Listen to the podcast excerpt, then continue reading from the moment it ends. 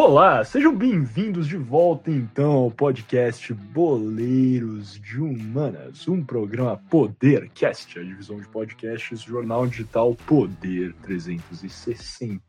Estamos aqui em nosso quarto bloco, então, o Shootout, onde nós temos aquela, este jogo né, de rápidas perguntas e respostas.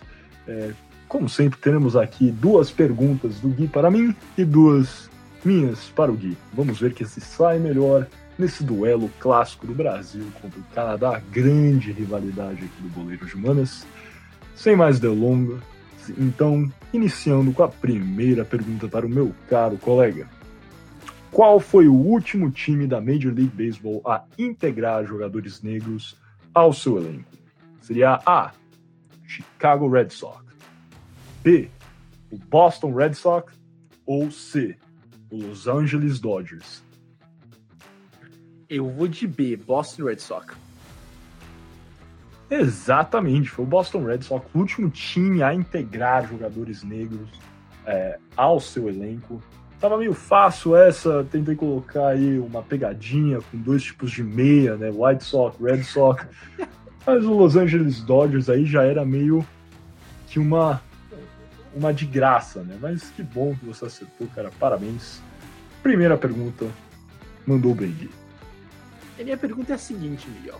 Qual presidente estadunidense passou o Civil Rights Act? Seria o John F. Kennedy, o Richard Nixon ou o Lyndon B. Johnson? Essa é um pouco mais difícil, hein, cara? Ó, o que eu lembro aqui de estudar, o, acho que foi o John F. Kennedy que propôs o ato em 1963, se não me engano, porém ele foi assassinado, né? E com o assassinato dele, quem acabou por passar o ato em si, em 1964, se eu não me engano, o nosso querido LBJ, governador do estado do Texas e grande democrata, Lyndon B. Johnson. Isso mesmo, é o BJ, que tem a pegadinha do JFK, mas você não caiu nessa, Miguel. É, e foi exatamente isso. O, o LBJ é, tinha bastante apoio no Congresso, ele conseguiu passar esse Civil Rights Act. É, e é realmente bem importante para, para os Estados Unidos, né, para realmente bem, acabar na lei com essa segregação é, entre com, com os negros afro-americanos. Passando então para a próxima pergunta. Essa aqui é um pouco mais difícil, acho que algumas pessoas têm dificuldade com essa pergunta. É... Mas sem mais delongas, então, Gui, em que ano e cidade o Dr. Martin Luther King Jr. foi assassinado? Seria em 1967 em Atlanta, na Geórgia, em 1968 Memphis, no Tennessee, ou em 1969 em Tallahassee, na Flórida? Foi em Memphis, no, no Tennessee. Em 1968. Eu sei que não foi. Eu, eu tô vendo pelos anos aqui, porque na verdade a cidade realmente eu não lembro, mas eu sei que não. que eu tenho certeza que foi em 68. Eu acho que não foi Tallahassee também. Então eu vou de Memphis, 1968, no Tennessee. Justamente, ele foi assassinado em Memphis, no Tennessee, 1968, o Dr. Martin Luther King, né, reverendo, foi tão importante como já falamos um pouco sobre é, o trabalho dele, o movimento dos direitos civis nos Estados Unidos e que teve grande importância após a morte do JFK nesse trabalho junto ao LBJ para passar o Civil Rights Act em 1964. Então, perfeito. É, o Dr. Martin Luther King de fato foi assassinado em 1968 em Memphis, no Tennessee. Perfeito não, né? Obviamente um acontecimento muito macabro, mas sim, a resposta está correta. Muito bem, então passando para a última pergunta agora para você, Miguel, e para você, né, ouvinte que está escutando, é quantos anos o Chicago Cubs, franquia de Chicago, obviamente, ficou sem ganhar a World Series? Foram 105 anos, 54 anos ou 108 anos? Essa pergunta é um pouco mais complexa do que parece. Eu acho que para os que são fãs do filme De Volta para o Futuro, é... foi, foi De Volta para o Futuro, eu acho que eles uh, preveem, né? eles previram que o, que o Chicago Cubs ia vencer o World Series em, em 2012, eu acho. Aqui eu estou pode não ser 2012. E daí foi um ano que o Chicago Cubs de fato foi muito bem, é, se eu me lembro bem aqui, na verdade. É, mas eles não acabaram vencendo o World Series na data, eu não sei se é 2012 de fato, mas a data né, que o De Volta para o Futuro previu que eles iam vencer, eles acabaram não vencendo nesse ano, mas eles foram muito bem. É, eu lembro o ano que eles venceram, na verdade, foi 2016. É, agora, em termos dos anos que eles passaram sem vencer, é, eu lembro que era, era uma data dupla. Era algo perto de, com certeza, mais de 100 anos, então vamos escolher 54, e a outra tinha uma outro significado que era 70 e poucos anos de outra. Foi difícil essa pergunta. Foi bem difícil essa pergunta. A outra resposta era C, né? Vamos de C de novo, 108 anos. É isso mesmo, Miguel. 108 anos, pergunta mais difícil. Eu sou quero muito saber... entendedor do, do, jogo do diamante, cara. É isso. Quero saber, quero saber quantos ouvintes escutaram. Se você acertou essa pergunta, diz no Twitter. É, eu acertei a pergunta uh, do Chicago Cubs no goleiro de humanas essa semana, por favor. É isso mesmo. É, é isso mesmo, 108 anos sem ganhar títulos de Chicago Cubs, então é, fica a eleição, é Atlético Mineiro. 50 anos sem Brasileirão não tem problema. Não, por aí o São Paulo já tá quase aí também, né? Então, tudo bem. ai, ai, cara. Mas muito bem, muito bem. Parabéns, Gui. Parabéns para mim também. É assim, eu estou dando parabéns para mim. Eu sou aquela pessoa que bate palma para si própria. Dá é, like na própria foto no Insta. Like na própria foto no Insta, retweeta o próprio tweet. Dá pra fazer isso, eu não sou muito de Twitter, pessoal. Mas enfim. Mas espero que vocês tenham ido muito bem, assim como eu, assim como eu. E sem mais delongas, passando então para o nosso último bloco, onde, como de costume, vamos ter um debate sobre um tema é, conectado ao debatido hoje no episódio do Boleiros de Humanas. Passando então para o quinto e último bloco, as alternadas.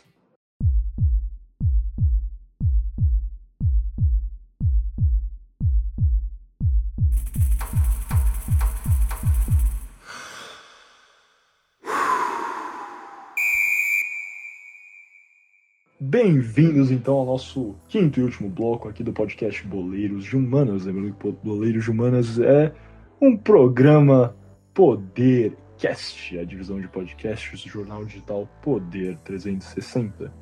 Entrando aqui nas nossas alternadas, como de costume, vou lançar um tópico de debate. Gui dará o seu parecer, eu retorno e o Gui terá a réplica e eu a tréplica. Em 1972, no ano em que Jack Robinson faleceu, ele publicou a sua autobiografia, onde temos diversos relatos, histórias, passagens é, que contam sobre a sua carreira e sobre sua participação no movimento dos direitos civis é, e no ativismo, né, o ativismo que ele levou em toda a sua vida. Acho que talvez um dos trechos mais relevantes ultimamente é, dessa autobiografia é um em que o Jack Robinson é, descreve como ele se sentiu ao ouvir o hino nacional no, World, no primeiro jogo do World Series é, que ele jogou pelo Brooklyn Dodgers. Ele relata que era ele, ele estava ali ouvindo o hino, a banda tocar, porém ele era o neto de um escravo e filho de um indivíduo que sempre foi é, sofreu com preconceito de ser negro. É, ele estava ali sentindo um herói, né, em sua própria é, situação. Ele tinha noção de que ele, o que ele tinha conseguido ser um jogador negro é, na primeira divisão do beisebol era um feito grande, ainda mais chegando à final. E nesse momento que tinha, deveria ser algo glorioso tudo que ele conseguia pensar é, 20 anos depois daquele momento é que ele não poderia se levantar facilmente e cantar o hino dos Estados Unidos, que ele não conseguiria é, prestar as suas é, o seu respeito à bandeira americana. Ele conclui dizendo que ele sabe que ele é um homem negro em um mundo branco e que nem em seu nascimento em 1919, nem em 1947, quando ele atingiu né, a carreira é, de jogador profissional de beisebol, e nem mesmo em 1972, quando ele estava escrevendo essa, a sua autobiografia, né, finalizou a autobiografia, ele via é, de fato essa é, igualdade entre os negros e os brancos dos Estados Unidos. É, alguns vão se lembrar, né, esse trecho ficou tão famoso porque alguns anos atrás, já falamos aqui desse episódio, é, jogador de futebol americano Colin Kaepernick, que também é negro, é, como forma de protesto ao racismo nos Estados Unidos e a brutalidade é, das forças policiais contra negros nos Estados Unidos, ele começou a se ajoelhar durante é, os hinos nacionais, é, quando o hino nacional tocava nas partidas do seu time, o San Francisco 49ers. E os que conhecem a história do Colin Kaepernick, Colin Kaepernick em 2013, em uma ascensão muito rápida, chegou ao Super Bowl.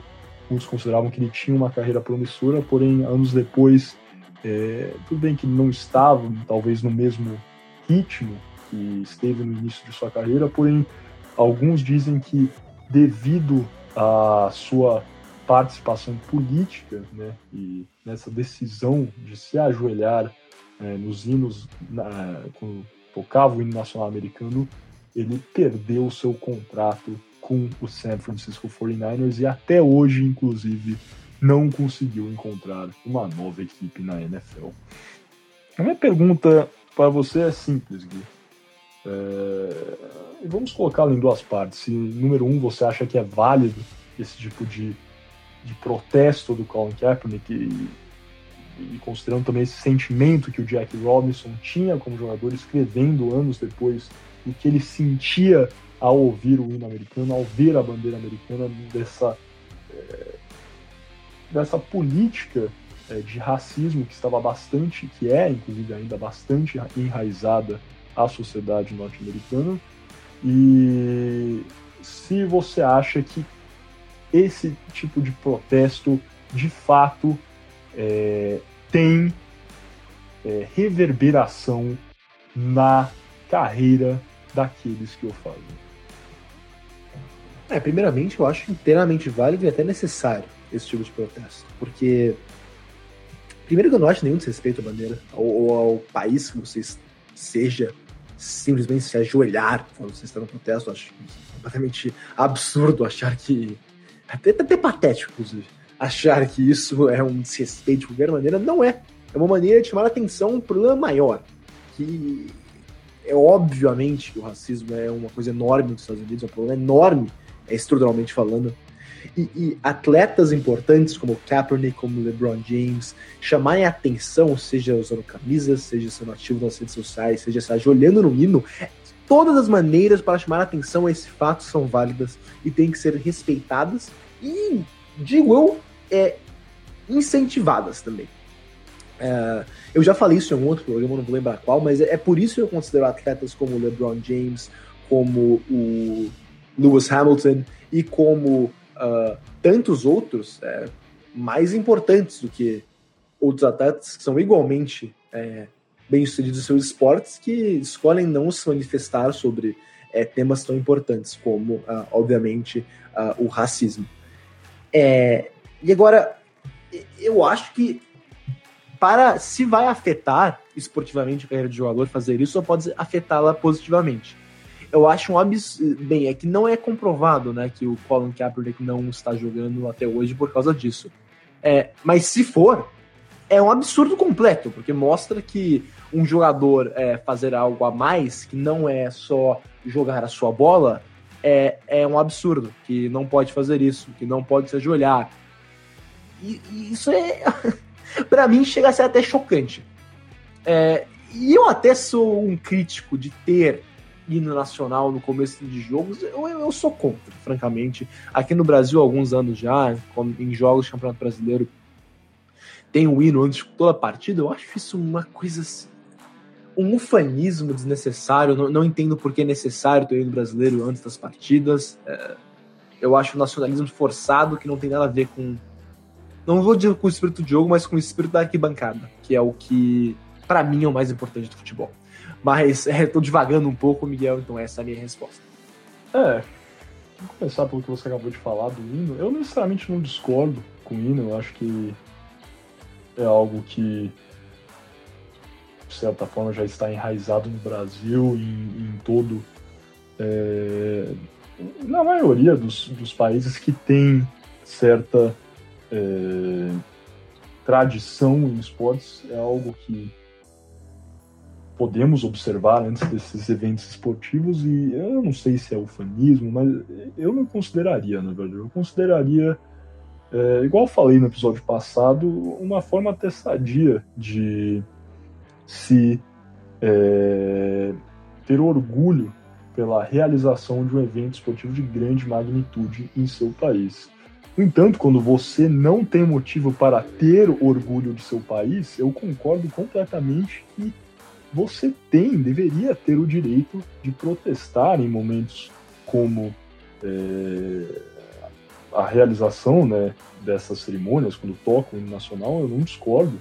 Eu, inclusive, dou total razão ao Colin Kaepernick e a outros jogadores que já fizeram protestos dessa maneira. Eu acho, inclusive, é, em um país como os Estados Unidos, onde existe né, a liberdade de expressão ilibada, onde os indivíduos podem é, queimar bandeiras nacionais em formas de protesto, é, e outras diversas é, demonstrações que são até mais, é, vamos colocar aqui entre aspas, chocantes que se ajoelhar no hino nacional, como Colin Kaepernick fez.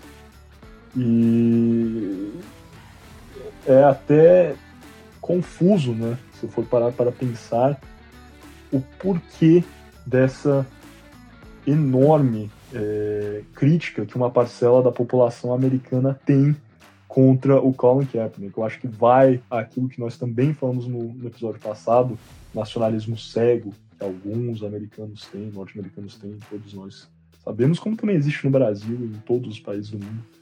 É, mas ele é muito criticado por alguns que acreditam que ele esteja é, desrespeitando é, os militares norte-americanos. Né? Isso que, que é amplamente afirmado por algumas parcelas da população é, norte-americana. E eu não acho que, que esse é o, o significado, né? O Colin Kaepernick já falou isso, ele já disse que tem grande respeito pelas Forças Armadas dos Estados Unidos, porém ele está tentando protestar algo que é institucional, né? O racismo nos Estados Unidos está presente em todas as partes. E o Colin Kaepernick, ao se ajoelhar e trazer atenção para isso, faz muito bem, em minha opinião. É... E entrando no, no contexto de se cabe ou não cabe, eu acho completamente que cabe, eu acho que é válido. E já conversamos várias vezes no Boleiro de Humanas sobre a participação ativa de é, jogadores, de esportistas é, no campo político. E eu realmente, é, igual o Gui disse, fico feliz em ver indivíduos como Colin Kaepernick, como o Lewis Hamilton, é, como o LeBron James, que são é, tão vocais e, e, lutam pela, pelo, pelo que acreditam, né? justamente. É, no Brasil isso ainda é escasso, às vezes nós podemos observar alguns jogadores que batalham por determinada causa, mas existem até alguns eventos onde atletas é, são é, penalizados por é, proferirem afirmações políticas, independente sem fazer nenhum juízo de valor. É o caso da Carol Solberg, né, jogadora de vôlei de praia, que na entrevista no passado, vão lembrar, gritou fora Bolsonaro e sofreu punição de não poder participar em seis torneios, imagina, pelo que me lembro, e uma é, punição também, uma multa é, de alguns milhares é, de reais. Então eu acho que ainda não chegou, se ainda é difícil nos Estados Unidos para um indivíduo, e aqui sem comparar, obviamente, fazendo uma comparação, mas não equiparando o que a Carol Solberg fez com o que o Colin Kaepernick é, faz. Mas se já é difícil nos Estados Unidos, é, imagina no Brasil, não é, Gui? O que você acha? É, eu concordo. É, no Brasil vai demorar um pouco, porque esse é perfeito, a sua colocação sobre a Carol Solberg. Isso exemplifica exatamente o que é o Brasil de hoje, que se você é, como eu falei na minha resposta inicial, você não é longe de ser incentivado a dizer o que você pensa sobre temas relevantes é fora do esporte, você é desincentivado. O caso da Carol Solberg diz muito, para ser multada por simplesmente dizer a opinião dela, não sendo agressiva com ninguém, não, digamos, é, xingando, ameaçando, simplesmente disse fora Bolsonaro. E, e, francamente, ela ser censurada por isso pela Confederação Brasileira de Vôlei, que foi o que aconteceu, é, é, é, como eu disse na resposta anterior também, é patético, para dizer o mínimo. E, e, isso diz muito sobre o Brasil de hoje e o momento que o país se encontra. E olha, só para deixar a minha opinião bastante clara, que eu acho se ela tivesse gritado fora Dilma, também não faria diferença, antes que vocês já comentem aí falando que a gente é tudo comunista. Inclusive, eu lembro de outro episódio onde o Diego, o Diego Souza, desculpa, Diego Costa não, o Diego Souza, é, nos, no momento da campanha presidencial de 2018, marcou um gol pelo São Paulo e comemorou em alusão ao Bolsonaro, fazendo sinal de arma.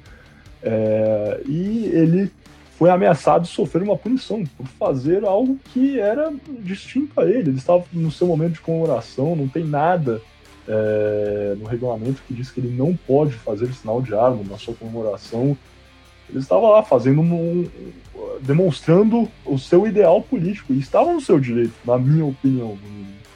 É, ou seja, é, tanto Diego é, Souza, lembrei esse episódio aqui de 2018, como a Carol Solberg serem ameaçados de punição, eu acho assim uma hectacombe para o que pode ser é, a, a, a inclusão da política no esporte brasileiro é, sem fazer juízo de valor para ambos os lados, obviamente. Aqui não vou entrar nessas minúcias, mas eu acho que esporte e política sempre caminharam de mãos dadas. Se não achasse, também não estaria fazendo esse podcast aqui há três episódios. E cada vez mais nós estamos vendo países como os Estados Unidos, todos viram o que foi a temporada da NBA nesse né, final. É, aos que estão acompanhando agora os playoffs, da NFL, inclusive quem vocês acham que vai levar? Kansas City ou Tampa Bay? A torcida é pelo Tampa Bay por causa do Tom Brady, mas enfim. É... Fora esse aside, viram né, que agora os times da NFL também estão com é, frases que remetem ao movimento do Black Lives Matter e é, tantos outros exemplos. Eu acho que na Itália, é, os times da Série A, diversas temporadas já agora jogam os jogadores com é, uma marca vermelha, né, remetendo é, ao abuso doméstico sofrido por mulheres, é, é uma forma de levantar né, essa bandeira, e algo que no Brasil ainda está caminhando lentamente, né, e, e quando você vê episódios como esse do Diego Souza e o episódio da Carol Solberg, eu acho que é desanimador, essa é a palavra a ser utilizada. Se os atletas não podem mesmo usar é, em seu momento de comemoração, que era um, um dos dois, Diego Souza e a da Carol Solberg, momento de comemoração, fazer declarações políticas, quem dirá quando confederações, quando ligas poderão tomar ações parecidas com o que a NBA fez? Aí eu dou total razão aqui, faço juízo de valor favorável à ação da NBA na Black Lives Matter, como a ação da, da Fórmula 1, que também aderiu a esse movimento, da NFL e a da Série A é, nesse contexto do abuso é, domiciliar. Mas eu acho que o Brasil, então, ainda está muito longe de chegar a esse ponto. Para fechar, Gui, o que, que você acha? Eu concordo com o que você disse é, inteiramente e não vi nada mais a declarar. Beleza, então acho essa foi fácil, então. Uma, uma foi. assim. Beleza, então.